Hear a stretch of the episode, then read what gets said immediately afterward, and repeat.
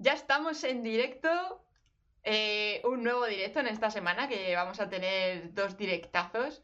Y hoy os traigo a un experto en branding y marketing digital que, bueno, ha pegado un petardazo con una estrategia que él ha denominado marketing rebelde con la marca de, San Jorge Café, el buen café, el buen café, que ya nos hablará un poquito de la marca y toda esa, y toda esa experiencia, toda su estrategia, etcétera, etcétera. Así que recordad que vais a poder hacerle todo tipo de preguntas durante el directo por chat, ¿de acuerdo? Así que no me entretengo más y voy a dar paso a Jano Cabello. Yeah. Hola, Madre mía. Cómo mola, ¿eh? Cómo mola estar en tu nave espacial. ¿Qué pasa, Sara? ¿Cómo estás? Muy contenta de tenerte por aquí y te, agradezco un montón que saques un huequillo, que sé que estás siempre ahí a tope con, con todo lo que tienes entre manos. Esta hora para mí es la hora de los directos, de... es como un lapso de tiempo que tengo en mi día a día, entre las 8 y 8 y media y las 9 y media, es como mi hora antes de cenar y me encanta, o sea, esto es como rellenar el día de la forma perfecta, Qué haciendo guay. esto que me flipa, que es enjanonar, eh, dar la enjabonada a, a la gente sobre mis mierdas. Enjanonar, me gusta, me gusta el término. Pues Sí, mira, sí, eres exacto. como yo, entonces, nocturno para la hora de la creatividad, porque yo escojo siempre esta hora, punto uno, porque la gente sale ya de trabajar y se nos pueden conectar más, y punto dos, porque yo soy nocturna 100%, o sea, toda la parte creativa y productiva me surge a partir de las siete y media, 8, a tope. A mí esta hora, para mí para enjaronar es cualquier momento bueno, pero es verdad que para hacer transmisiones y para hablar con la gente me gusta muchísimo. Por la mañana es imposible porque suena el teléfono, suenan los Claro. mails, suena el, el Discord a tope, pero a esta hora es como que el mundo se calma porque todo el mundo sale a cenar, a hacer sus cosas y es el momento que le puedes dedicar a esto. Así que muy agradecido y con ganas de compartir. Pues nada, vamos, vamos a arrancar ahí a tope. ¿Se nos escucha bien, por cierto? Hola Juanjo, ¿qué tal? ¿Se nos escucha bien? ¿Lo veis todo bien? ¿Todo correcto? Antes de arrancar y que luego nos pase cualquier fallo técnico, que son las cosas del directo, que a veces pasa. Total, total, total, total, total. A ver qué vais diciendo por aquí, que va con un poquito de, de delay. Sí, Vale. Es un, poco lo, es un poco lo que tiene el YouTube, ¿no? Que al final, hasta que te van entrando los, los chats y tal, es una, es una movida. Es lo que tiene estar en pleno directo. Vale, sí, se escucha bien. Mira, ya nos dan el ok. Perfectísimo. Pues nada, Jano, preséntate a, a los Arcadenians y cuéntales quién eres, qué haces por aquí, qué es de tu vida. Cómo me flipa que tengas un nombre para la comunidad tuya, o sea, brutal. Eso ya es de, de tercero de branding, ¿eh? Eso ya es llegar a un nivel súper, súper top. Bueno, pues yo soy Jano Cabello y es un placer compartir con vosotros. Mi pasión, que siempre me gusta presentarme un poco así, se divide, tengo el corazón como dividido en, en pasiones. Eh, me flipa el mundo del branding y la comunicación, eh, me encanta. Sobre todo me encanta eh, la parte de marcas. Mm, Me gusta el marketing digital, pero no soy tan, tan friki en, en ese aspecto donde de verdad me gusta es ver cómo las marcas eh, mantienen su coherencia y hacen cosas súper bestias para captar a, a esa gente, ¿no? A esa comunidad, como tú acabas de hacer con, tus, con, tu gente. El mundo de las hamburguesas es otro mundo que aunque no me dedico profesionalmente a ello, es verdad que ocupa mi corazón en, en, una, en un ratio como muy grande y el CrossFit y los viajes es, es, otra parte. Entonces esa es mi forma un poco de presentarme. Me, veréis en redes hablando sobre hábitos, sobre filosofía. Últimamente me veréis guerrear mucho también con toda la situación eh, que tenemos en, en, en, este mundo, pero es verdad que de lo que más me gusta es hablar de las marcas, hablar de café y, y hablar de, de, todo esto. Y el café, por supuesto, que es eh, esas pasiones que, que, ahora mismo es a lo que me dedico. Soy el brand manager de San Jorge Café del Bueno, que somos un micro tostador de café de especialidad que aunque lleva en funcionamiento desde 2016, 2017 más o menos, en la pandemia eh, hemos pegado un petardazo muy grande convirtiéndonos en, pues, en una de las marcas referentes a, a nivel nacional en, dentro del mundo del café de especialidad, que ahora, ahora hablaremos sobre ello. Qué bueno, qué bueno, qué bueno. O sea, que veis, veis, veis el nivelón que tenemos hoy aquí. ¿Lo veis? ¿Lo estáis viendo, por favor? No, el nivelazo es lo que viene esa nave espacial. O sea, fijaos, yo estoy aquí con, con, el arbolillo de este muerto que tengo, que a ver si lo quito de aquí porque, madre mía, que da una imagen de marca horrorosa. Poco a poco. ¿Tú, no te creas que a mí esto me ha salido así de la nada. Me ha costado. si, lo llevas a ver, me, si lo llevas a ver, me conecto con un OBS y me pongo aquí algún fondo super marciano también pero para la próxima no me. Bueno, pues para los que no lo sepan, cuéntales un poquito qué es eso del branding. Cuando estás hablando aquí de crear marcas y comunidad, cuéntales un poquito qué es el branding. Ayer daba una clase además de dentro de un máster y la clase era sobre branding y la primera pregunta que me hizo uno de los chavales fue precisamente esa. Me dice, hostia, pero ¿dónde encajamos el branding dentro del mundo del marketing? ¿no? Estos son chavales de máster que están estudiando para adentrarse dentro del mundo de la comunicación, el marketing, la publicidad y están como súper perdidos. Es que no entiendo muy bien la diferencia, ¿no? La publicidad, si puedo dedicarme a la publicidad dentro del mundo del marketing, si el marketing está dentro de la publicidad. Entonces siempre me gusta explicarlo partiendo de, la base, ¿no? Eh, al final el marketing es una herramienta de venta que utiliza la publicidad como una táctica, una técnica de promoción de algo, de un producto, de un servicio. El branding, yo personalmente lo pongo por encima de, todo.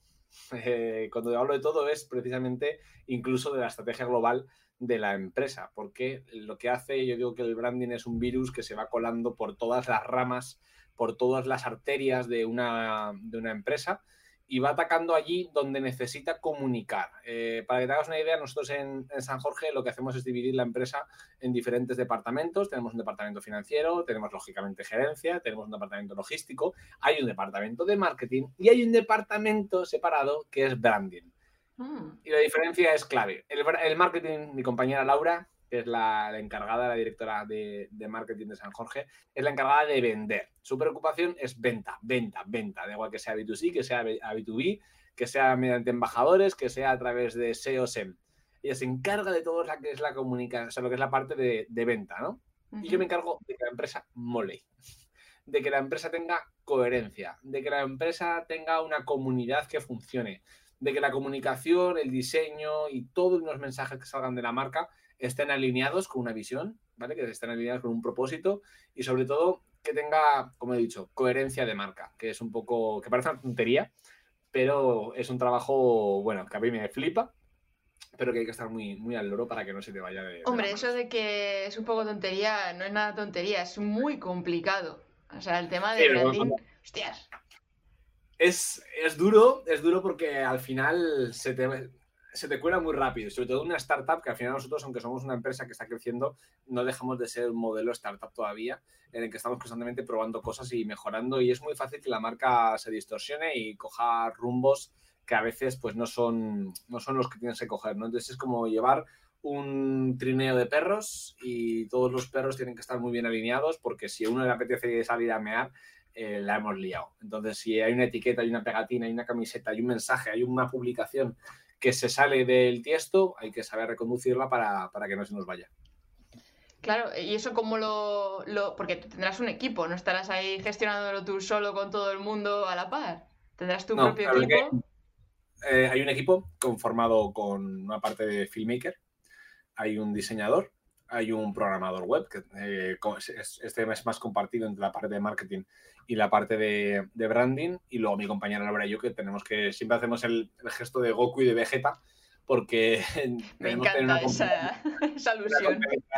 Es que es una compenetración brutal porque una parte necesita la otra, ¿no? Eh, y, es, y, es, clave. Y al final es un poco el estar encima. Soy, soy al que le recae toda la responsabilidad con respecto a es que hasta un pedido, la contestación que se debe dar a un cliente cuando un pedido es erróneo, ha de estar filtrada por, por branding. Eh, si lo haces bien, tienes que tener un proceso implementado en la empresa, que es en lo que estamos actualmente, en crear procesos eh, que estén muy bien marcados para que no estén todo el día, Jano, ¿cómo contesto a esto? Jano, ¿cómo, ¿cómo le mandamos este mensaje a un cliente? Sino que todo este forme parte de la sagrada Biblia de la marca y la cultura corporativa de, la empresa. Brutal. Además que eso también se puede extrapolar a creadores de contenidos en YouTube. O sea, que muchas veces es como que, nada, yo hago mis vídeos aquí en YouTube y a volar. Es que la mayor parte de los, de los que están ahora mismo conectados son creadores de contenidos y están mucho con sus canales de YouTube. Y el tema del branding, en ese sentido, es fundamental. Bueno, al final el branding lo que te permite es eh, recoger y gestionar todos esos inputs que tu público tiene sobre ti, ¿vale? Que se van conformando a través de juicios y prejuicios muchas veces y que se van sumando. Yo hago siempre, eh, utilizo tres símbolos para explicarlo, positivo, negativo, neutro. Eh, alrededor de toda tu marca, de todos los mensajes que tú mandas, se van generando una serie de inputs positivos, negativos y neutros que van conformando la coherencia de lo que es tu mensaje y lo que es tu forma de representarte al mundo. Si un día la cagas, pues lógicamente a alguien, alguien va a poner mentalmente un símbolo negativo. En el caso del café, cuando hay un pedido que llega mal a un cliente porque no es lo que llegaba, no es que lo tengas perdido el cliente, pero tu cliente sin querer recibe un punto negativo ya está, te ha puesto un punto negativo. Y está en tus manos el volver a recuperarlo con un punto positivo. Entonces, eh, para un creador de contenido, mantener esa coherencia siempre arriba significa que todos los mensajes, que toda tu forma de comportarte, que tu cultura también como, como personaje, ¿no? como persona, sea coherente, es mantenerte siempre en las tuyas. Por ejemplo, ahora vamos a hablar si quieres un momento de casos eh, de marca personal, que también forma parte de la cultura branding, lo que pasa con el Chocas hace, hace poco, ¿no? Chocas, marca personal, irreverente, un tío que, pues eso, tiene ese carácter tan chulo. El otro día se cabrea con razón con todo el tema de los autónomos y dice, a tomar por culo, amenazo con que me pido Andorra, ¿no? Si como sigáis con esta mierda, me pido Andorra si seguís subiendo eh, los impuestos y las cuotas de autónomos. Claro, ahí hay quien podría pensar, hostias, es una incoherencia de marca y un punto negativo. Pues lógicamente habrá habido gente que eh, seguía en esa línea de el Chocas nunca se va a pirar porque había dicho que no, de repente ahora él dice que sí que se quiere pirar, pero él lo reconduce muy guay, ¿no? O sea, al final eh, te está explicando, no, no, es que yo estoy hasta en narices y yo ya había dicho que no, pero entonces esas incoherencias o coherencias lo que te hace que tu marca esté constantemente. Lo que no puedes es decir un día A al día B, eh, que tú ahora tengas todo el layout rojo y mañana lo tengas verde y al siguiente lo tengas amarillo. O, entra dentro de tu estrategia de marca el cambiar los colores en función de la temática o tu gente se va a ver loca. Somos seres visuales, somos seres de rutinas, somos seres eh, de repetición y tienes que mantener un poco esa línea, sobre todo al principio, ¿no? Para que tengas esa coherencia de marca. Brutal. ¿Habéis tomado nota ahí para gestionarlo también con vuestras marcas personales? Que es lo que decimos muchas veces con, YouTube, de que hay que crear un poco un personaje, digamos, de alguna manera, para que la gente conecte de algún modo contigo. O sea, contar un poquito de, storytelling. De cara, al, de cara al personaje, sí que aclarar, ¿no? Porque también surge mucho debate sobre esto. El personaje debe estar alineado con tus valores. Puede ser una, una hipérbole de tu carácter está bien, lógicamente. Eh, el Chocas en su vida real, la gente que lo conoce dice, hombre, es un tío muy peculiar, pero está como 10 grados por debajo de lo que normalmente muestra en, Twitch. Eso es lógico, ¿no? Es como cuando ves First Dates y ves a alguien que está haciendo el loco, la loca ahí en plan a tope y dices, pues ahora está interpretando un poco un personaje porque está con las cámaras delante y quiere causar una sensación, pero no todos somos así, como igual que una cita romántica, en una primera cita, tú intentas mostrar el caballero o la dama a tu 200, 300%.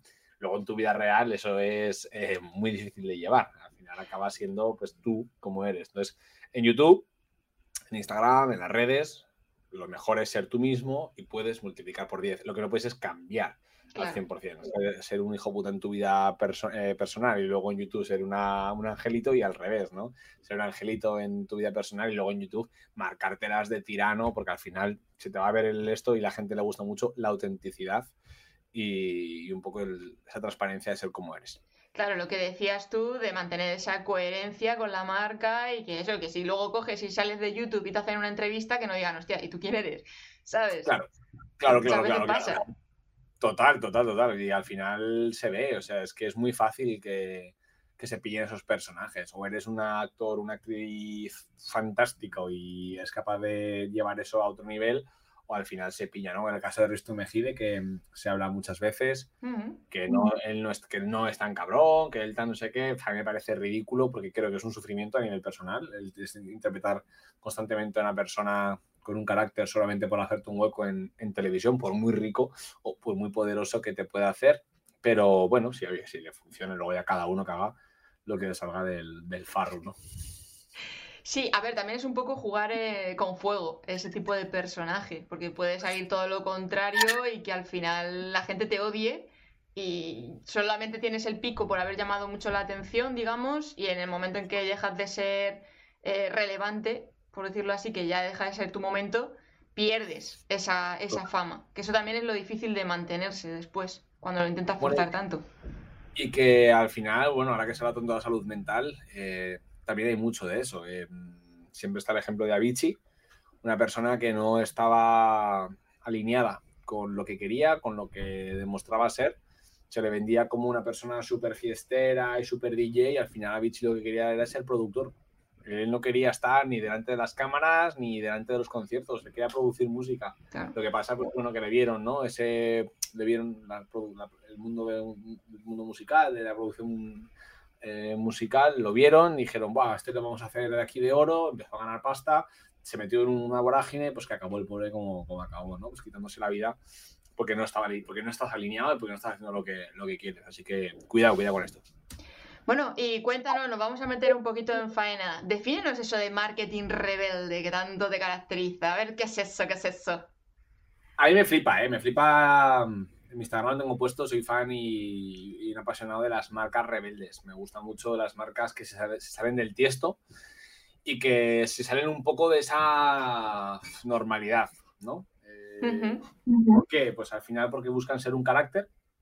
Es muy fácil querer gustar a todo el mundo, es muy, es, es muy jugoso, ¿no? Es decir, yo tengo una marca dentro de los arquetipos de marca, que si quieres luego hablamos de ellos, ¿no? Pues, dentro de los arquetipos de marca yo quiero ser una marca inocente, que caiga bien a todo el mundo y que, pues yo qué sé, como McDonald's, como Coca-Cola, como Disney.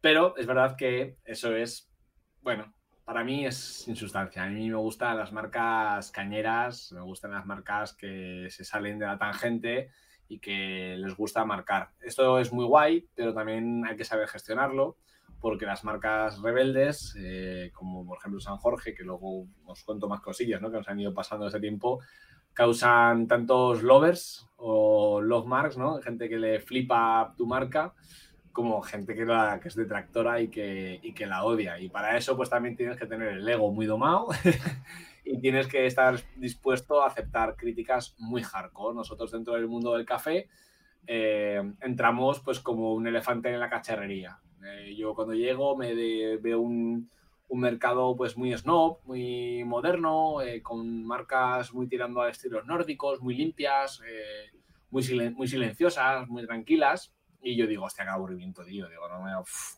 A mí café, para mí es otra cosa, ¿no? Para mí café prefiero que sea algo divertido, prefiero que sea algo que te haga sonreír y prefiero que con tus amigos puedas disfrutar de una buena taza de café mientras comentas esa etiqueta que divertida es. Igual que el mundo de la cerveza artesana, igual que ya el mundo de los vinos también lo está haciendo y también te puede pasar con cualquier otro eh, food beverage que, que funciona muy guay.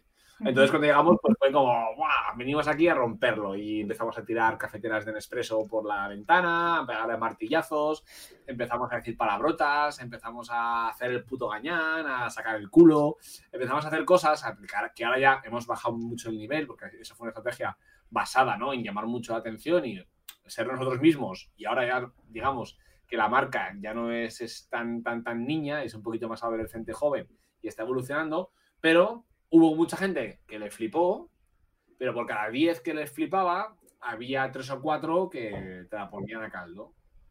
Pues son mucho marketing, son no sé qué, y nos ha costado mucho pues meternos en ese mercado y, lógicamente hemos demostrado pues con un buen producto que el producto además está muy rico, ¿no? Entonces, bueno, aunque, aunque cuesta, hay que tener en cuenta que eso de las marcas rebeldes, pues si a uno le apetece aquí montarse la suya, que sepan que tienen también ese, esa putadilla. Claro, a fin de cuentas, cuando haces las cosas de manera diferente, a la gente le choca tantísimo que dice, eh, tú, rarito, ¿qué es lo que te crees que estás haciendo? Eh, ¿Quieres destacar del resto? Que no puedes, que... O sea, al final es lo que decimos, quien destaca le intentan tirar para abajo. Total, bueno, eh, se ha visto un montón. Eh, Red Bull, cuando empezó, Axe, la marca de desodorantes, eh, también le sigue pasando a All Spice, gente que son, marcas que se salen mucho de, eh, bueno, con, con M de mixta, de la birra, ¿no? También, también con la campaña del pato y todo lo que hacían, pues eran muy, muy bestias. Y a veces son campañas que no son para todo el mundo y que la gente pues no las entiende, incluso les parecen ridículas o gente que, les, que se siente ofendidas, ¿no? Eh, también estamos ahora mismo en, una, en un momento de muchos, muchos y muchas ofendidas y ofendidos que, que es duro, ¿no? Entrar en, en, este mercado. Y a nosotros en San Jorge, pues la verdad que nos flipa. Nos flipa mucho. Eh, ¿Te gustan los retos?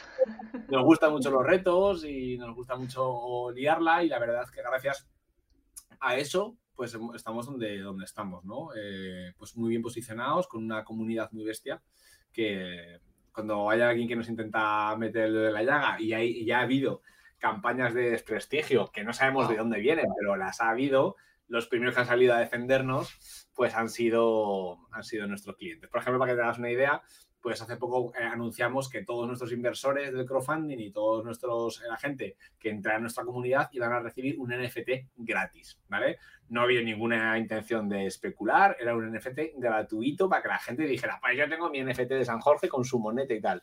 Pues enseguida en esa publicación, mogollón de gente, ya os habéis sumado a este mercado especulativo, ya pensaba que, que no sé, que queréis café, me piro de vuestra comunidad. Y hubo gente pues, que, que, se puso a criticarnos. Nosotros mantuvimos un poco el silencio para esperar a ver cómo, cómo pasa todo esto y enseguida vinieron toda nuestra comunidad de Coffee Masters, que yo los quiero ya como si fueran colegas, y empezaron pues como, vamos, como auténticos leones y leonas ahí a saltar, pero que estaba, empezaron una, una guerra que tampoco es que esté orgulloso, ¿no? De que se creen guerras dentro de la, del perfil, pero, a nivel de marca, pero a nivel de gestión de marca, pues uno dice, ole mis chicos y mis chicas, como están ahí dándole, dándole caña. Así que en ese sentido, muy bestia, muy bestia. Y, ese proceso de, de, creación de esas estrategias así tan rompedoras, ¿cómo, cómo se lleva a cabo? ¿Cuál, ¿Cuál es tu proceso para poder tener esas ideas tan cracks? bueno, al final forma parte de, una pirámide basada en la cultura corporativa y, en, la marca, ¿no? Lo primero que hice yo cuando llegué a, San Jorge, yo, vengo del mundo de la publicidad, yo tenía una agencia de branding eh, que fundé cuando tenía 21 años, la cerré cuando entré con San Jorge a formar parte del equipo como director de marketing y yo ya había hecho cositas eh, y siempre lo que más me gustaba era cuando eran cosas canallas. Entonces, cuando yo llego a San Jorge, lo que me, lo que me engancha de ellos es que son, eran, eran son, ¿no? Unos tíos eh, muy auténticos, con un carácter muy, muy, muy particular, con mucho corazón, con mucha rasmia, que se dice aquí en Aragón, y que estaban camuflados detrás de una marca muy flojita eh, queriendo imitar eh, a las tendencias del mercado, ¿no? Entonces, cuando llego, lo primero, ya siendo todavía agencia y ellos vienen a pedir un presupuesto, les digo, mira, yo lo, que haría es un daily eh, vuestro, narrando vuestro día a día. Creo que la autenticidad de vuestro carácter es lo que más va a funcionar. Entonces fue cuando me dijeron, bueno, pues que esto no sea un presupuesto, esto sea una nómina y te vengas a trabajar con, nosotros. Y bueno, estaba en un momento en el que dije, venga, ok. Entonces ahí surge un poco ya esa, bueno, esa chispa. Lo primero que haces ahí para crear esto es, vale, vamos a darle personalidad a la marca. ¿Cómo se va a comportar la marca? ¿Tiene sentido que la marca tenga este rollo? Y lo siguiente es, vamos a ver qué es lo que está haciendo la competencia, ¿no? A ver si, si si esto encaja o no encaja. Lo primero que te das cuenta es que vas a ser la primera marca a nivel nacional y casi te voy a decir eh, internacional que haga este nivel de locura dentro del mundo del café. Tenemos el café comercial, que tiene a sus líderes ¿no? de mercado, como son Espresso, Marcilla, tal, Solubles, todos estos rollos, lo que nosotros denominamos, que, bueno, luego lo cuento, ¿no? Café de mierda. Eh, luego os enseño algún vídeo que, tengo por ahí, Sara, para que veas cómo esta locura a veces se nos va de las manos, ¿no? Ok, mientras, mientras voy a ir poniendo la página web tuya. De... Eso, llega a YouTube, Eso es. Y si quieres entrar en nuestro, en nuestro YouTube, bueno, Café del Bueno forma parte de, esta, de toda esta estrategia, ¿no? De cambiar café de especialidad por café del bueno y ahí tienes un montón, estás viendo ahora muchas etiquetas de nuestros cafés que no tienen nada que ver. Tienes, por ejemplo, por ejemplo ahí Paquita Pasas, eh, que es un café pues, que tiene notas de pasas y nosotros lo llamamos Paquita Pasas, ¿no? Entonces al final es jugar constantemente a, a un juego en el que los, los clientes se, se, diviertan. Entonces, para crear una marca de estas, al final lo que tienes que conseguir es eh, mantener esa autenticidad e intentar destacar por, por algo que, que, sea diferente. Entonces nosotros creamos un arquetipo de marca basado en la rebeldía, basado en el humor, eh, basado en, también en la inspiración, un poco en, conseguir que la gente, como decimos siempre, ¿no? apaga la tele y enciende la cafetera. Entonces hay una visión, hay un propósito, hay, un, hay una marca detrás, hay unas ganas de hacer algo y a partir de ahí pues te encuentras con que, bueno, eh, hay que construir y elevar esa marca e ir levantándola para, para arriba. Y nuestro primer eh, propósito era divertir a la gente y entretenerla, que fue un poco durante la pandemia lo que más nos hizo crecer.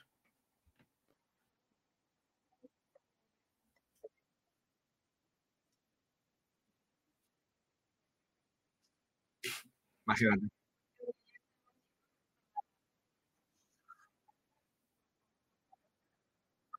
Claro, eh, esto es un jueves, viernes de marzo de 2020. La, el gobierno dice que nos encierran en casa.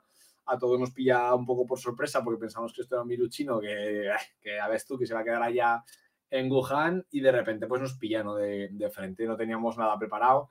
Había empresas que sí que más o menos sabían por dónde iban a venir los tiros. Nosotros nos pilla totalmente al despiste y nos reunimos ese mismo día eh, online, porque ya nos habían encerrado en casa, y a partir de ahí empieza como una vorágine de 15 días de muchísimo trabajo. Yo recuerdo encender el ordenador a las 6 de la mañana eh, y apagarlo a las 10 y pico de la noche, en Zoom, creando y volcando toda la estrategia. Lo primero que hicimos fue a ver qué va a pasar, ¿no? Eh, te das cuenta de que se empiezan a crear hashtags, quédate en casa, eh, todo irá bien, ¿no? Hay como mucho moñismo y como una sensación de sociedad eh, utópica.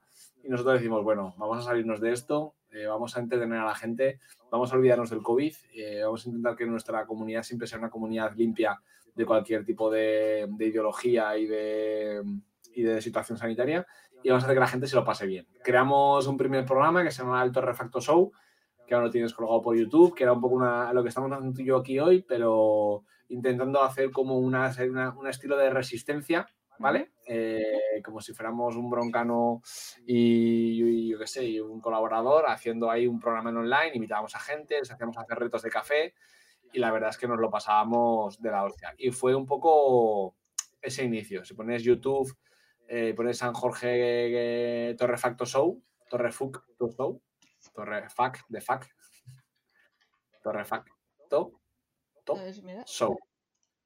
Torrefacto show. Ahí. Ahora te saldrá. Okay. Entonces, bueno, ese es el programa piloto, que fue el primero que grabamos y estuvimos emitiendo pues casi toda la, bueno, creo que casi todo el encierro. Eh, cada semana emitíamos un, Estamos un programa, ¿vale? el programa que no íbamos haciendo y hablábamos de todo. Esto pues fue, causó furor entre la gente del mundo del café especialidad, porque la verdad que mi compañero Adri, pues la verdad que hizo una, bueno, a nivel audiovisual lo hizo muy guay. La verdad es que mola un montón tenía una mesa de mezclas, tenía, metía, metía melodías, tocaba la guitarra, o sea, duraba una hora y pico, a veces nos iba hasta dos horas y fue brutal, ¿no? Eh, invitábamos a gente del mundo del café, eh, tenía secciones, había una sección en la que ves, aquí está mi compañero, haciendo, cada día hacía café de una forma diferente y cada vez más loca, ¿no? Pues se puede filtrar el café en un calcetín y le poníamos a prueba y luego se tiene que beber. Eh, tienes que, hoy tienes que moler el café con unas pesas o con una kettlebell, ¿no? Entonces el tío estaba ahí. Nos lo pasábamos bien y la gente se lo pasaba bien. Y eso fue un poco el inicio. Ahí nos dimos cuenta de que éramos unos putos personajes y que eso teníamos que llevarlo más allá. Y cuando salimos del confinamiento, empezamos a crear eh, el Daily, de Daily Roaster. Daily Roaster era un sueño que, que teníamos, eh, que era producir nuestro propio eh, programa o miniserie online. No sabíamos si iba a triunfar, de hecho, en listas, ahí tendrás el Torrefacto Show, que al final hemos terminado haciendo 40. a la derecha del todo tienes de Daily Roaster, arriba a la derecha. Tienes de Daily Roaster, que creo que hay, no sé si 48 49 episodios. Lo dimos por cerrado hace ya un par de semanas para llegar a un. Vamos a hacer otro concepto nuevo, pero este ha sido un exitazo. Es un formato totalmente mm, improvisado, sin guion, en el que el filmmaker eh, con totales y con, con, un montón de recursos eh, divertíamos a la gente. O sea, un, este videoblog al 100%. Natural. Eh, exagerado. con un, un, coste tanto de personas como de pasta muy alto, en el que cada personaje es un personaje real. Mm, sin hiperbolizar, sin exagerar.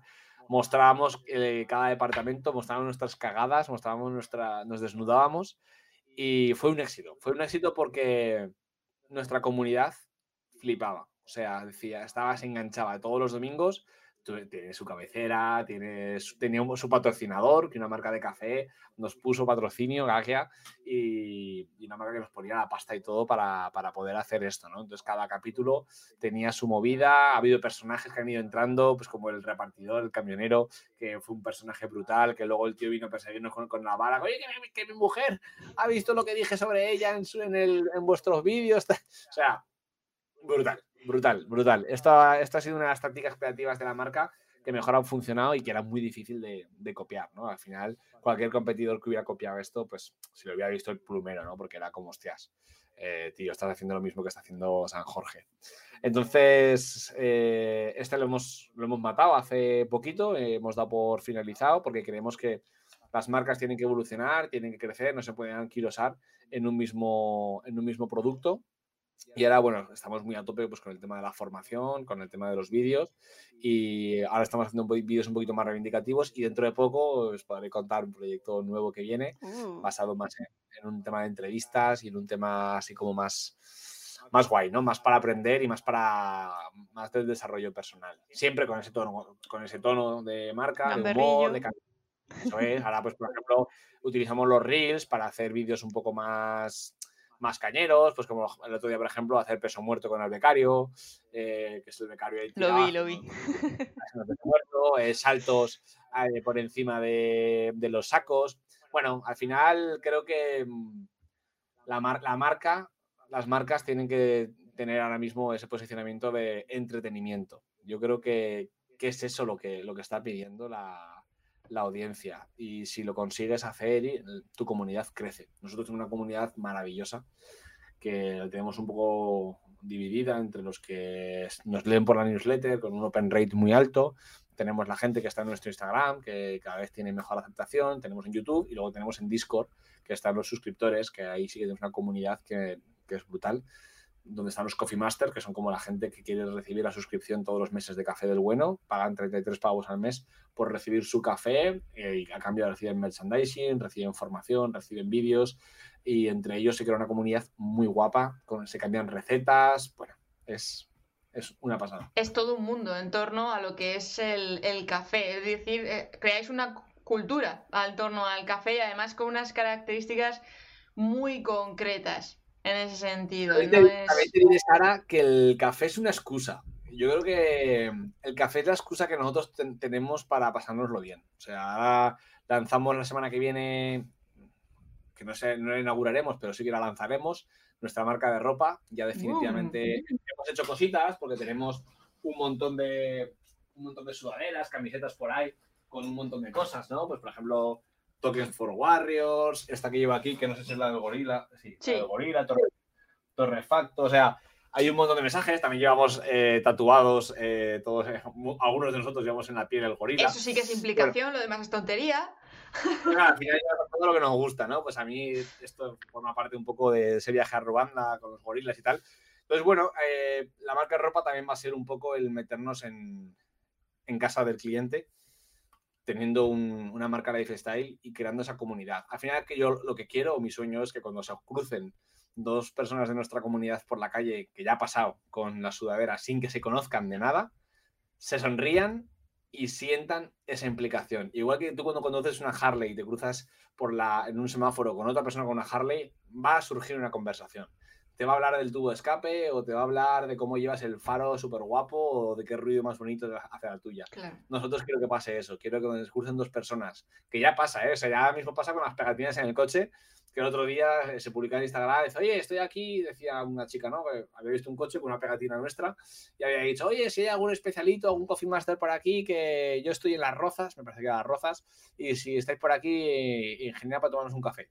Eso a mí, vamos, como diría vulgarmente, me la pone durísima y creo que es a lo que, a lo que aspiramos. Es que eso es decir, vale, ya hemos tocado la campanita, ya hemos llegado un poco a, a un objetivo, no es que sea el completo, pero lograr eso es súper complicado, ¿eh? Total, total. Y además tenemos una comunidad de súper buena gente. Eh, es impresionante. O sea, no, cuando te hacen críticas, por ejemplo, eh, te las hacen internas. O sea, eso, eso es un orgullo. A veces me da hasta miedo que la comunidad crezca, ¿no? Porque digo, habrá más buena gente por ahí. Pero no, no, no. Cada vez que se suma gente, pues el otro día, ¿no? Un cliente eh, me escribe por privado por Discord me dice, oye, tío, simplemente para que sepas que hay un pequeño fallo ¿no? en, el pedido, eh, no lo quiero poner en público simplemente porque me flipa vuestra marca, soy estoy a muerte con vosotros y esto quizás lo podéis mejorar, ¿no? ¡Buah! O sea, es que eso... Claro. Eso es un feedback que no reciben una marca como Burger King, no, porque realmente es que son fanáticos de vuestra marca. Mira, dicen por aquí, eso es tener skin in the game. total, total. Claro, es que eso eh, es el objetivo de todas las marcas que tendrían que tenerlo como tal, no el hecho de voy a lanzar mi producto, cómprame mucho, no, no, el generar comunidad, porque al fin de cuentas al ser humano le encanta formar parte de algo, le encanta formar parte de grupos. Es innato, es innato a nuestra especie, eh, forma parte de nuestra escala de valores, forma parte de nuestro Maslow. El sentirte perteneciente a un grupo bueno, pues todo, ¿no? Y, cada, cada, pasión, cada, cada, cosa a la que nos metemos eh, tiene su grupo, ¿no? El mundo CrossFit tiene su grupo, el mundo gamer tiene su grupo, el mundo youtuber tiene su grupo, el mundo café no lo tenía. el mundo café no lo tenía. El mundo café estaba dividido por, por marcas. Eh, no te, si te encontrás con gente en Starbucks, para que me entiendas, ¿no? No, sí, pues, todos tenéis en común que estés en un Starbucks, ¿no? Estés en un punto localizado, pero no os mueve, ¿no? La, tú no de Starbucks y hay otro que también la lleva y dices, bueno, pues sí, los dos hemos comprado algo de merchandising. Nosotros queremos que la marca tenga además unas connotaciones, unos valores que no, que no son para todo el mundo y, y, estamos orgullosos de que no sea para todo el mundo, eh, que sí que nos gustaría que lo tuviera mucha gente, pero que al final lo sabemos, ¿no? El mensaje apaga la tele y enciende la cafetera, que ahora mismo es el que gobierna nuestra cuenta de Instagram, es para nosotros fundamental. Y es, una oda a la salud mental, es una oda a, la desinformación de los medios y, bueno, mantener eso en nuestra comunidad pues es brutal. Nuestra comunidad es muy limpia. Cuando hablan con nosotros y intercambian recetas, sabemos que no están consumiendo a Belén Esteban. Y eso, eso es guay. No, no, no, no, totalmente. Es que a fin de cuentas es como quien apoya un equipo de fútbol. De decir, no, yo es que voy con este equipo a muerte y es que además, aunque fallen, lo, defienden a muerte. Entonces es en esa, en esa perspectiva y en esa línea. Total. Así que ahora mismo nuestra marca tiene un objetivo y es involucrarse al 100% con, con los usuarios. Que, que nuestros clientes estén muy bien cuidados, y ahora mismo el departamento de marketing se está volcando en fidelizar a lo que hay ahora más que captar nuevos, ¿no? Y eso es, eso es muy guay. Claro, porque de esos ya fidelizados te pueden traer clientes nuevos de, directamente. O sea, que incluso el amigo va a la casa de, un cliente vuestro fidelizado, hostia, qué bueno está este café, ah, qué curiosa la bolsa, ah, que no sé qué. Y al final... Es bestia, como al final el cliente vas viendo un poco el, toda esa trazabilidad del cliente, desde ese viaje que va haciendo, desde que te compra por primera vez un poco tímido y se gasta 12, 13 euros, al siguiente ya se gasta 30 y ahora vas viendo cómo te van metiendo pedidos de 60 euros, te dice, ponme un par de paquetes molidos, eh, porque aunque yo tengo molino, quiero regalarle esto a mi cuñado o quiero regalarle esto a un amigo para que se pase. De hecho, nuestro nuevo pack, nuestro nuevo producto que sale ahora dentro de muy poquito, es un pack que se llama Pack Revelación, porque es la palabra que todos los clientes nos han dicho, ¿no? Al final tienes una comunidad dentro de una comunidad de Discord y cuando tú les preguntas, oye, ¿cuál fue la palabra que mejor define vuestro descubrimiento de este mundo? Y todos te dijeron, la palabra es revelación. Hostia, pues ahora hemos sacado el pack revelación para que la gente se anime a probarlo y darse cuenta de que lo que están tomando hasta ahora es mierda y el, café del bueno pues es, es la hostia. ¿Vosotros tenéis una estrategia de escalera de valor? ¿O va pidiendo el cliente concretamente y no jugáis con esa baza? Jugamos con una escalera de, valor eh, que forma parte de, un, de, Customer Journey, además, de 3-4 meses. ¿no? El primer cliente primero prueba un café sencillo, lo necesita. Esto es como el que no hace deporte y de repente ya va a las Olimpiadas, ¿no? No, no, no, no. Pues tienes que empezar primero a practicar, a comer. Pues esto es lo mismo. Primero compras un café que puede ser un perfil más, más normal, que no te sorprenda. Eh, eso significa abandonar la forma en la que lo hacías hasta ahora, que probablemente fuera cápsulas. O sea, ¿quién no ha tenido una máquina de cápsulas en casa? Pues que casi todo el mundo ha tenido ya una máquina de cápsulas porque Nespresso y demás lo han hecho muy guay, las cosas como son. Entonces, lo primero es deshacerte de eso, regalársela a tu cuñado. Tirarla al contenedor de basura directamente. O tirarla directamente. Porque eso es veneno, que lo sepáis, es puro veneno. Eso es, es una movida porque tú no sabes lo que hay dentro, ¿no? Pero bueno, una vez que la gente abandona la cápsula y dice, hostia, venga, yo me puedo hacer un café. Entonces nosotros les, creamos Mocha Warriors, les eh, hicimos unas pegatinas, les hicimos un pack, es el pack Mocha, y saben que con su italiana de toda la vida se pueden hacer un café. Ese es el primer viaje que hace el cliente normalmente. A partir de ahí descubren un mundo de notas de cata, de sabor, de dulzor, de frutas, de caramelo, de especias, y dicen, hostia, pues estos cafés, y parece otra movida, ¿no? Entonces, a partir de ahí ya van pasando a otro nivel. Dicen, oye, pues ahora quiero probar nuevas cositas. Entonces, ya cuando ellos ya están cómodos con la marca, ya se sienten parte, forman, forman eh, parte o entran dentro de nuestro Coffee Master. Nuestro Coffee Master es nuestra suscripción.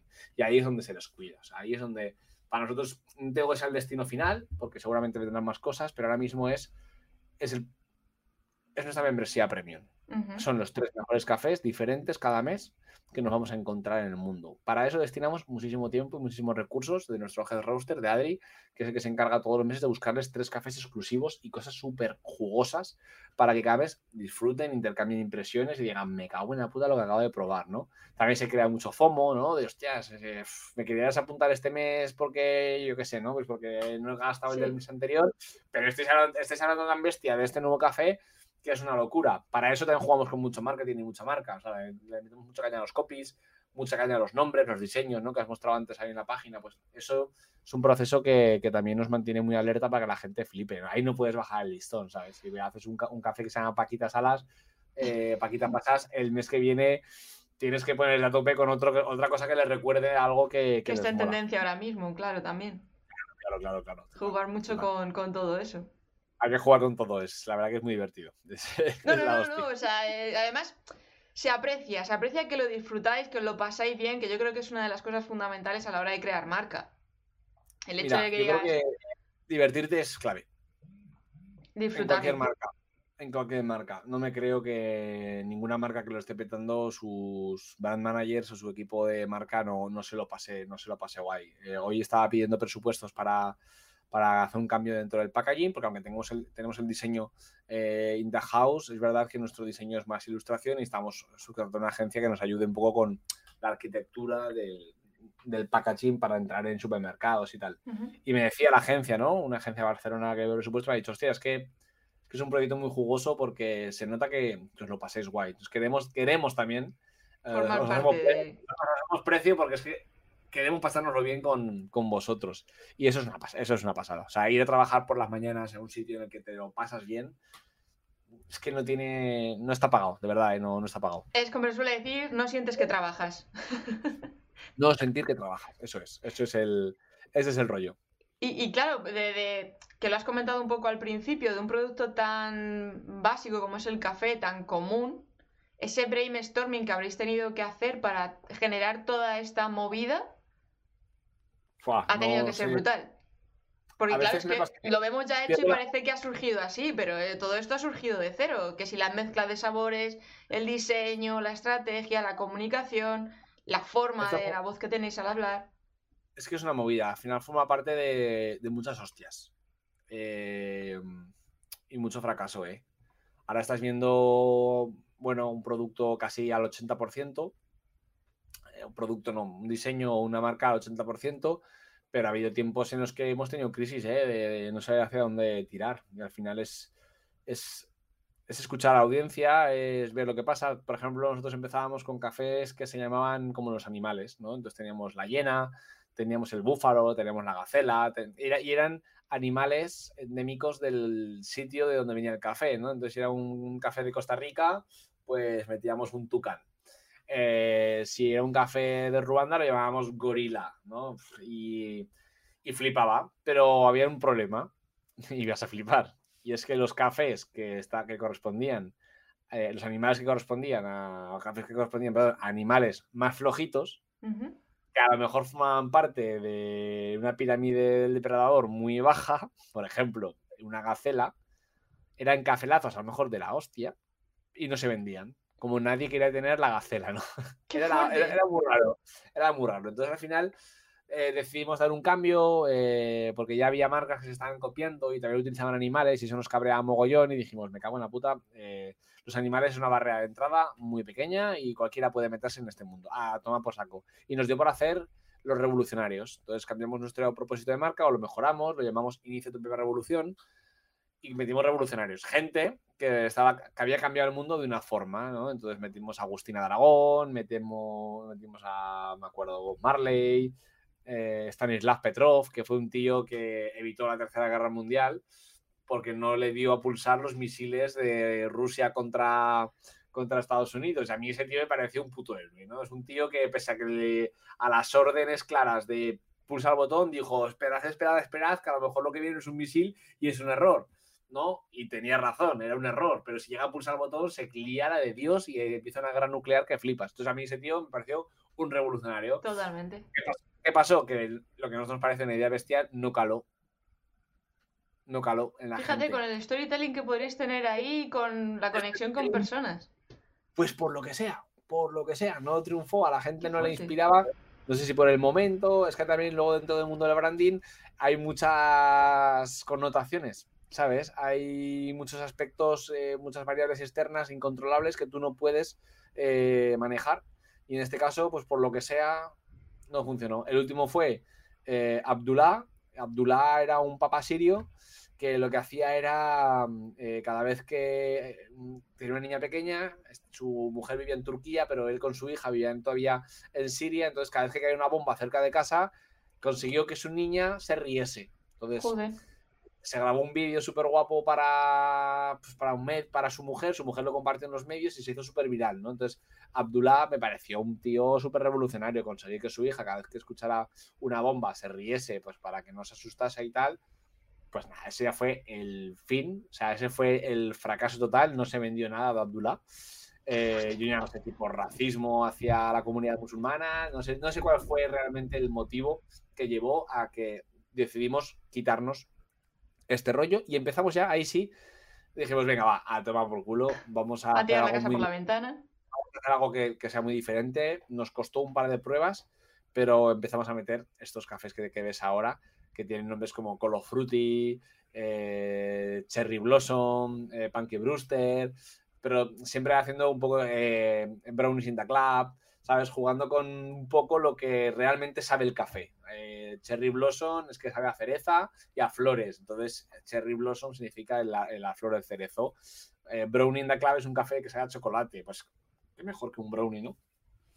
Y ahí ahí hemos encontrado el cenit. eso que tú ves ahora que dices, joder, qué guay, no es un brainstorming realmente. O sea, es prueba, error, prueba, error, prueba, error y sobre todo cero frustración. Una cosa que hacemos muy guay en San Jorge es que no nos chinamos con la peña, con el equipo, cuando la cagan por intentar mejorar. Claro. Te puedes chinar con alguien cuando ves desidia, desdén o ves que no se lo están currando. Pero cuando a alguien se lo ocurra por mejorar y, joder, y fracasa, a tope.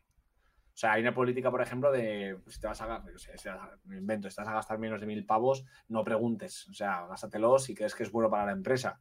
O no sé, si crees que esto va a petarlo, haz el vídeo y, a ver qué pasa. si la cagamos, pues la cagamos, ¿no? Entonces, esto, esto permite que nos movamos muy rápido, ¿no? Entonces las empresas grandes tienen comités muy grandes, toman decisiones muchas personas. Yo, por ejemplo, que trabajo como agencia para empresas grandes, había ideas brutales que salían desde la agencia que iban perdiendo fuerza conforme llegaban a la directiva. Es que eso es una faena. Y al, final te llamaban y te decían otra idea que está en la triunfa y tú decías, pero ¿cómo puede ser? Si es la hostia. Y al, y primero que se lo contaste, que a lo mejor era el de marketing, te dice, ¡guau, me flipa, me flipa, vamos adelante! Llegaba el director ejecutivo, el director comercial, llegaba el gerente, al CEO, moría la idea. Y eso en nuestra empresa, por suerte, aún no pasa, espero que no pase nunca. Espero formar parte siempre de la directiva para que al final también es una ventaja, ¿no? Que al final el, director de marca pues sea el que estaba desde el principio eh, sigue manteniendo eso. Si un día, yo qué sé, imagínate que no soy yo el de marca y paso a ser, el invento, consejero delegado, no, creo que llegue ese momento, pues porque ni me mola, ni... Y si lo soy, pues seguiré manteniendo esa parte de marca y es otra persona, pues hostia, yo creo que se pierde un poco ese, ese rollo. Hombre, lo bueno que el, sistema que tenéis vosotros ahora mismo es que permite esa libertad de crear, que es una de las cosas que en las empresas normalmente se pierde, el hecho de vamos a probar cosas nuevas, vamos a seguir innovando, vamos en el momento en que algo triunfa, es como que se atascan y no hay más, ya solamente se centran en presupuesto, presupuesto, presupuesto. Y vosotros vais en la línea de probad cosas, divertiros, vamos a innovar, no nos vamos a conformar con esto, o sea, y, sobre todo el hecho de que la gente se sienta cómoda probando cosas por el hecho de que tú decías eso, pues que no hay broncas, por decirlo así. Hemos creado un tostadero de café que se parece mucho a una empresa de estas que se venden en el estilo Silicon Valley, del que se respira muy buen rollo, se trabajan todos juntos, hay mucha pizarra para que se pueda crear, hay mucho café, también es la hostia. Ahora vamos a montar un pequeño rack de CrossFit para que la gente pueda hacer deporte eh, en la empresa. Jugamos mucho, nos divertimos mucho y eso creo que crea un entorno de mucha creatividad. Tenemos marrones, tenemos broncas, tenemos movidas, como todas las putas empresas, porque al final una empresa que empieza a facturar tiene problemas, eh, como todas, pero dentro de, dentro de eso intentamos solucionarlos, ponerles eh, nombre y apellidos a los problemas para identificarlos, solucionarlos y sobre todo crear. La premisa son que sea innovadora la idea, que, es que dé amor y reparta amor, que no de odio, o sea, cualquier idea que genera odio, que ya las ha habido y hemos tenido momentos de mucho odio, porque cuando llegó todo el tema de la pandemia y tal, pues se notaba ¿no? que había mucho odio en nosotros y salían ideas con mucho odio. Ahora hemos, nos hemos quitado. De hecho, el mensaje torrefacto, We Hate Bad Coffee, casi no se utiliza o no se utiliza nada. Nosotros no odiamos nada, nosotros creemos en el amor. Entonces, amor, eh, innovación y diversión. Con esas tres premisas salen cosas muy guapas. Claro, además es conectar también de esa manera con el usuario, que va a estar conforme y va, va a recibir esa vibración vuestra de buen rollismo, de amor, de las emociones que vosotros estáis transmitiendo, etcétera, etcétera. Y claro, las cosas fluyen de otro rollo. Amor llama a amor. Y eso es así. De hecho, el mensaje automático que desde hace un par de días llega, eh, porque ya no podemos gestionar todos los mensajes desde Instagram. O sea, nunca pensé que iba a llegar a este puto momento, la verdad. No, pero felicidades por ello. Sí, sí, sí, creo que, creo que sí pero, pero también es, un, es una movida, ¿no? Y entonces eh, ahora llega un mensaje que dice, hola, tal, lo primero, gracias por escribir a San Jorge. Si tienes un problema, tu pedido escribe a soporte y mis compañeros te ayudarán en 24 48 horas. Si has escrito para saludar y charlar, paciencia, te contestaré enseguida. Y si has compartido algo nuestro, simplemente te quiero. Gracias, tal. Eh, fulanito, ¿no? Entonces, claro, cuando a alguien le llega eso, pues dice, joder, me acaban de decir te quiero, ¿no? Eh, pues, pues guay. hay gente que lo necesita y se agradece un montón y se dice muy poquito. Se dice poco, se dice poco y de hecho nuestra campaña para San Valentín no es ninguna campaña, no queremos vender más por San Valentín ni queremos que nadie te regale café, simplemente es que tú llegues a nuestra página web y te digamos con todos y cada uno del equipo, te quiero, te quiero mucho.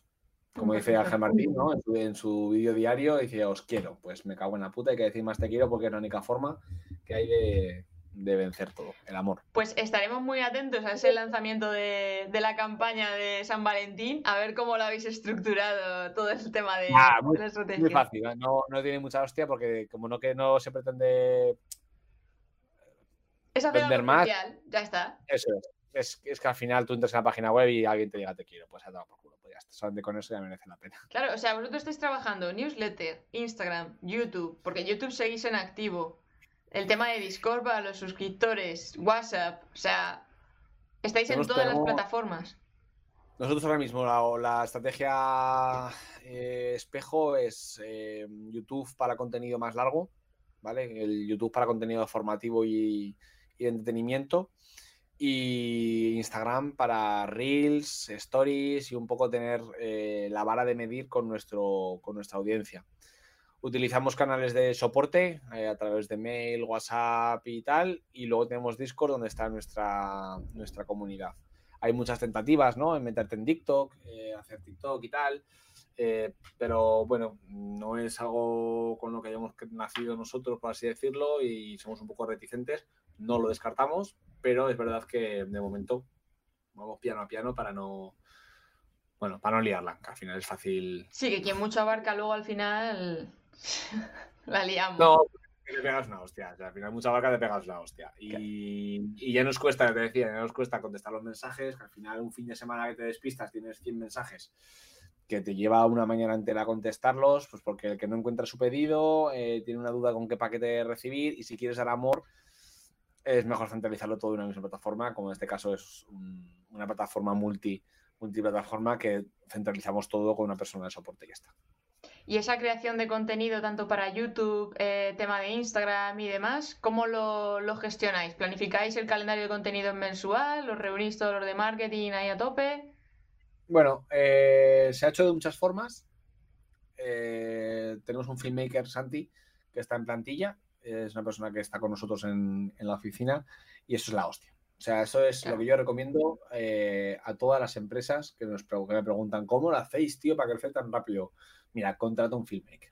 O sea, si estás pensando, si tienes presupuesto entre pensar entre un community manager y un filmmaker, ahora mismo te diré, contrata un filmmaker. Porque grabar contenido y tener a tu audiencia humanizando eh, a la empresa es brutal.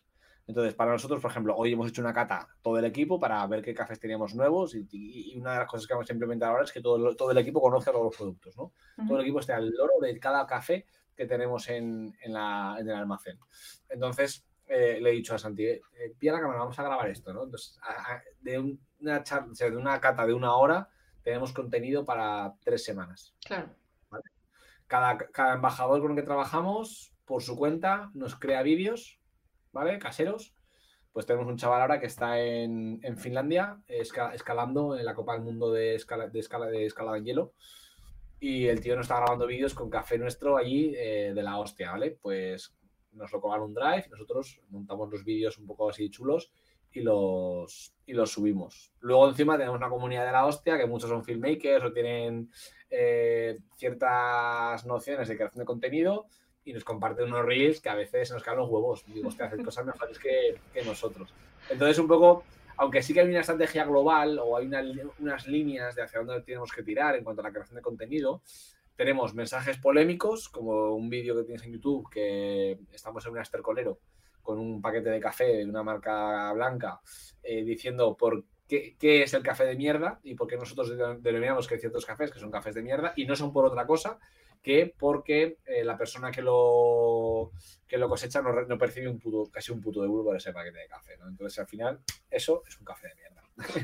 y pues ese tipo de contenidos que son más polémicos, como por qué sube el precio del café, eh, cosas así más heavy. Luego tenemos una línea de contenidos basada en enseñar a la gente cómo hacer un buen café. Da igual la cafetera que tengas, queremos enseñarte a utilizarla. Y nuestro objetivo es que cada cafetera que haya en el mercado tenga una review nuestra y te enseñemos a cómo utilizarla para sacar mejor café. Y luego tenemos los vídeos un poco más lifestyle o, o dailies, que son vídeos en los que contamos simplemente nuestro día a día en tono de humor, nos permiten acercarnos a la gente y que la gente se entretenga. Sí, que no es un contenido que tengáis que sentaros a escribir un guion, sino que va surgiendo realmente de lo que... Es el mejor, ¿eh? ¿eh? es que hemos intentado guionizar cosas y, y, es una mierda. Luego hay, luego hay campañas, ¿vale? Hay vídeos spot. Hmm que veníamos grabado uno, por ejemplo, y aquí lo bueno es que tenemos un filmmaker que le flipa todo el tema de efectos especiales y tal, y, está innovando mucho. Y él mismo es el que te dice, venga, vamos fuera, que luego voy a meter aquí y voy a cambiar el cielo, voy a hacer unos truenos y vamos a hacer tal. Y mola mucho porque cuando lo ves jugar, a mí una cosa que más me ilusionan es cuando veo a alguien del equipo jugando y divirtiendo. O sea, a mí eso de verdad me emociona, o sea, me entran ganas de llorar cuando lo veo porque digo, tío, qué brutal, ¿no? Que una persona de 24 años eh, con una cámara en la mano y con la posibilidad de estar, a lo mejor podía estar haciendo vídeos de uñas y está aquí haciendo, ¿sabes? Eh, algo que le, que le mola, pues perfecto. Hombre, es que la, filosofía que tenéis y el rollo es para disfrutarlo. O sea, un, un, filmmaker que es una mentalidad muy creativa y que está innovando y qué tal, es que es un caramelito trabajar con vosotros en ese sentido. Un caramelo también que puede estar envenenado, porque tiene ese doble filo. Al final, cuando te da mucha libertad, ¿Tienes mucha responsabilidad o qué? Sí, bueno, pues tienes, hostia, yo lo he experimentado. Cuando, cuando el Santi, por ejemplo, al principio se abrumaba. Se abrumaba de... Os hablo porque como estáis aquí algunos creadores de contenido y tal, pues eh, a lo mejor lo entendéis, ¿no? O sea, llegas con una marca, con una personalidad muy clara, con mucha libertad y ante esa libertad a lo mejor te frustras. Muchas veces es muy fácil que te digan, tienes que ir a tal sitio, grabar las hamburguesas, editarlo y colgarlo pues sí, es más monótono, pues sí, es más aburrido, pero a lo mejor es más fácil. Cuando te da la libertad de. Yo le dije, Santi, haz lo que quieras. Haz lo que te dé la puta gana. ¿Quieres hacer un corto? Haz un corto. ¿Quieres hacer un documental? Haz un documental. ¿Quieres llamar a Casey y hacer un vídeo de entrevista? A tope. Haz lo que quieras. Y bueno, eh, al principio, pues hay un poco de. ¿Qué hago, no? Ah, estáis ahí. Yo le dije, métete en conversaciones, graba las conversaciones al estilo Kerry O sea, haz haz lo que te venga en gana. Y bueno, ya, ya pues después de unos meses, pues ya van, ya van causando, ya cogiendo las riendas, ya entiendo mucho el lenguaje y eso pues forma parte del proceso. Hombre, es que no es fácil. O sea, es un concepto muy rompedor, que normalmente cuando se llega a una empresa es como, bueno, a ver, dime qué quieres que te haga. Y, tiramos mecha, pero cuando te dicen, eh, que puedes crear lo que quieras, te, te, noqueas, en plan, espera, espera, espera, ¿cómo? Eh, flipas. es verdad que esto, igual que somos, buscamos una tribu y buscamos eh, una comunidad, eh, no estamos preparados para la libertad. Totalmente. Esto, esto, es así. No estamos preparados y cuando nos sueltan y dicen, ah, ya lo acabo, ¿no? Se ve, ¿no? Con el tema de las mascarillas y tal, aunque sea ya no sea obligatorio, pues la gente la sigue llevando porque, hostia, se pierden. Se pierden esa libertad y dicen, no, no, yo por si acaso me la pongo y tal, pues ya está. Total, total. Bueno, Jano, eh, llevamos una horita ya aquí hablando, no te quiero quitar más rato. Nada, a mí me va a llegar la hamburguesa ya, o sea que. Luego nos metemos ahí en Instagram y vemos el story con la pedazo hamburguesa. No, es que te metes unas hamburguesas entre pecho y espalda. Que madre mía, que pilla, ¿verdad, tío? La de hoy es la hostia. Pues para, yo es que hago deporte para eso. para poder comer bien quiero comer lo que me da la gana, y para eso tengo que hacer mucho, mucho deporte. Pues nada, nada, te dejo que te prepares ahí todo el habituallamiento para poder disfrutarla a tope. Tengo que concentrarme, que llegue la hamburguesa, abrirla, hacerme mis stories de turno para dar envidia al personal y además es una marca de hamburguesas de aquí caseras que, que, quiera ganar el premio de España, el Campeonato de España de la Mejor Hamburguesa, así que nada, a darle un poco de apoyo para que la gente le vote y, y lo consigan. Pues nada, nada. O sea, por lo menos visualmente tendré que pedirla. ¿Las traen por Toledo? no, lástima, son solamente de aquí una cocinita aquí de Zaragoza, así que cuando se expandan seguramente llegarán, llegarán a muchos sitios. Ha sido un placer, Sara. Igualmente, eh, Gano. Me ha flipado, me ha flipado y que sois fundamentales los creadores de contenido. Sois fundamentales porque las marcas ahora mismo necesitan como el comer. Pasa un poco como la fiebre de los community o de los creadores de contenido o en formato post y tal, pues que al final las empresas les costó. Las que lo pillaron pronto crecieron muy rápido y las que no, pues ya están a la cola. Ojalá las marcas vean la importancia de tener en plantilla o por lo menos subcontratar constantemente a creadores de contenido, eh, porque el mundo ahora mismo es audiovisual te voy a coger este clip para ponerlo luego por ahí y distribuirlo, que se enteren las marcas, por favor. Populismo, del bueno, no, pero eh, lo digo totalmente, totalmente alineado. Eh. O sea, nosotros hemos llegado a tener dos eh, en plantilla. O sea, una persona solamente para contenido diario y otra para, contenido de formación y Adri que nos hacía los dailies. Lo que pasa es que decidimos matar el daily porque al final ya no daba más abasto, pero sabemos que el equipo de, de audiovisual crecerá y y habrá más personas trabajando para hacer vídeos. Ole, ole, ahí a tope. Pues a tope. Eh, nada, dile dónde te pueden encontrar, aparte de San Jorge que tenéis arriba su web. Ahí tenéis, bueno, arroba Jano Cabello, Jano Piso Bajo Cabello, ahí metéis en Instagram, en San Jorge en las redes también, pues que le deis mucho amor y, también que lo hateéis si queréis. Que no, no, no, que mola mucho, que mola mucho, no se puede hatear eso, por Dios. Y cualquier duda que tengáis sobre el café, pues ya, ya sabéis, ahí, ahí nos tienes. Pues un placer y un millón de gracias, Jano, por pasarte por aquí. Un millón de gracias a ti, Sara, que vaya bien. Un abrazo, chao. Chao, chao.